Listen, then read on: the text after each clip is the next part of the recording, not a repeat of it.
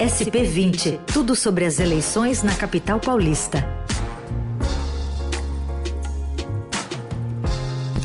Hoje aqui no SP20, participação da repórter de política do Estadão, Paula Reverbel, nessa reta final rumo ao segundo turno aqui das eleições em São Paulo. Tudo bem, Paula? Como vai? Tudo bom. Agora eu estou mais descansada nesse segundo turno. Melhor, menos candidatos, né, para ficar correndo é, atrás. É. Agora o que a gente está vendo mesmo é essas articulações dos candidatos que não foram para o segundo turno para escolher o candidato para chamar de seu, né?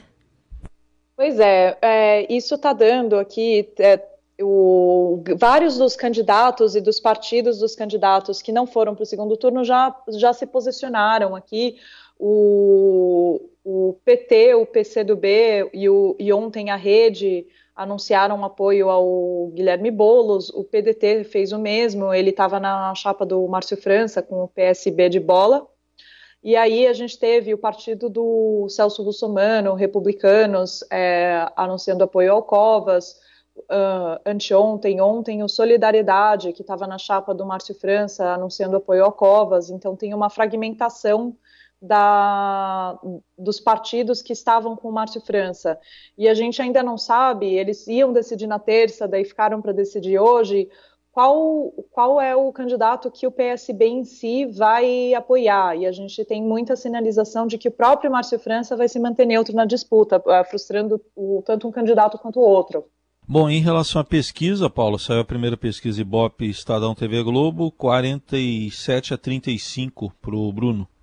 Pois é, é 47 a 35, sem contar os, os votos válidos, né? Eu, eu esperava que para um começo do segundo turno ia ser uma diferença maior. Acho que o Boulos já, já cresceu um pouquinho, porque quando você olhava para os candidatos que estavam no primeiro turno, que receberam votações não desprezíveis e são nitidamente de direita ou rejeitam a esquerda, como era o caso do Celso Russomano, do Arthur Duval, e a Joyce Hasselman, que teve uma votação pequenininha, mas ainda computando os votos dela, eu imaginava que essa disputa aqui ia ser menos acirrada, que o Covas ia, ia começar o segundo turno com mais votos, começar essa parte da campanha com mais eleitores ao seu lado.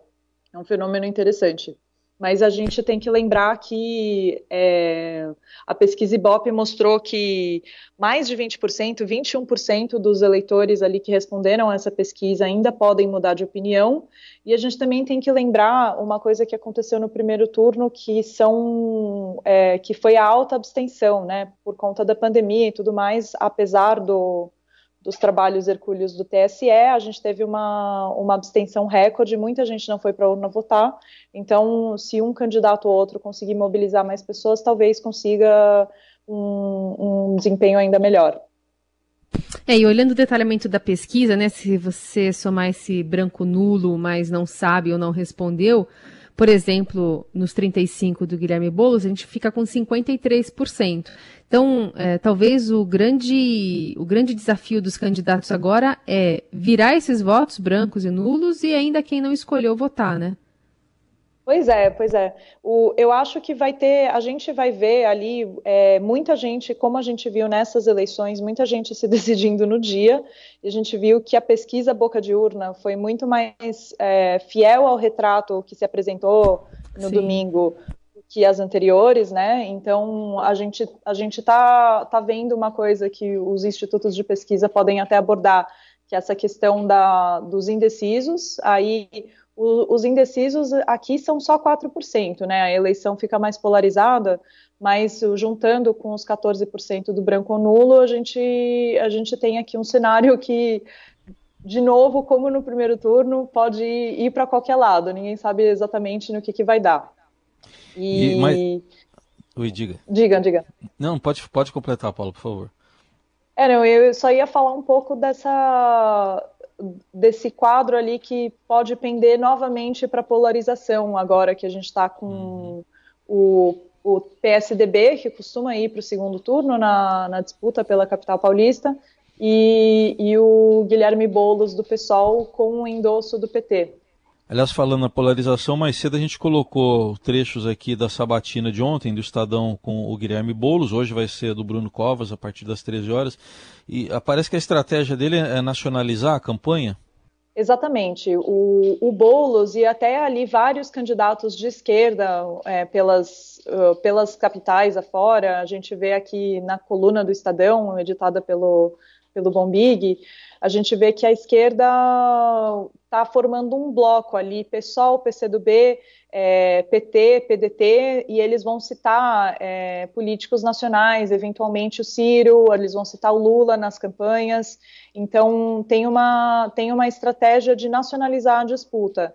E aqui, é, tem aqui uma apuração do, dos meus colegas, o, o Ricardo Galhardo está cobrindo o Guilherme Boulos e o Pedro Venceslau está cobrindo a candidatura do Bruno Covas, né? A gente está vendo que enquanto o Galhardo relata essa nacionalização da disputa, o, o Pedro também está relatando na, na campanha do Covas esse, uma intenção de tentar dar para o Boulos uma aparência de radical e tentar trazer a disputa de volta para o campo de São Paulo. Então, está falando de. Tá, a gente pode esperar uma campanha voltada para problemas práticos da cidade, até porque ele tem um conhecimento grande desses problemas, já que ele já está no cargo.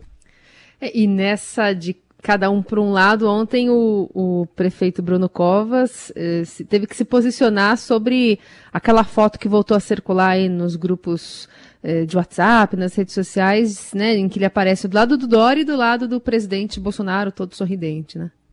Pois é, isso vai ser uma estratégia do Guilherme Boulos e dos militantes ali, das pessoas favoráveis ao Guilherme Boulos. Ontem o Covas teve que emitir explicações em resposta ao youtuber Felipe Neto, porque o youtuber Felipe Neto falou, associou ele ao, ao nome do Bolsonaro, e o Covas falou que não, não votou no Bolsonaro em 2018, que anulou o voto, então, numa thread do Twitter, mas a, a gente a gente está vendo aqui o, o Bruno Covas tentando se descolar do Bolsonaro, falando que é crítico à gestão Bolsonaro, falando de posições anteriores em que ele já, já tinha mostrado que não havia um, um grande alinhamento, mas é, de fato, quando, quando o Dória e o Bolsonaro ganharam as eleições, eles ainda eram, eles estavam razoavelmente próximos, né? Teve, agora a gente vai ver as pessoas é, citando essa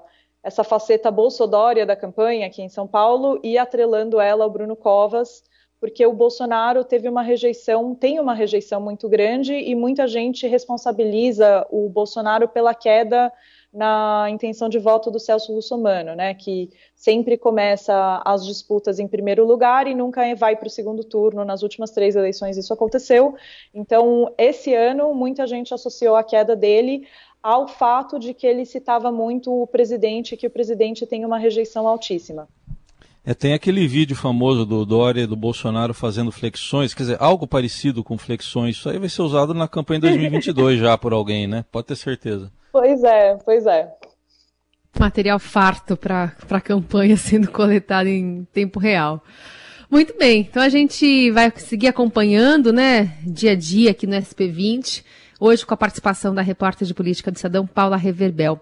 Paula, obrigada, bom trabalho para você. Até a próxima. Muito obrigada.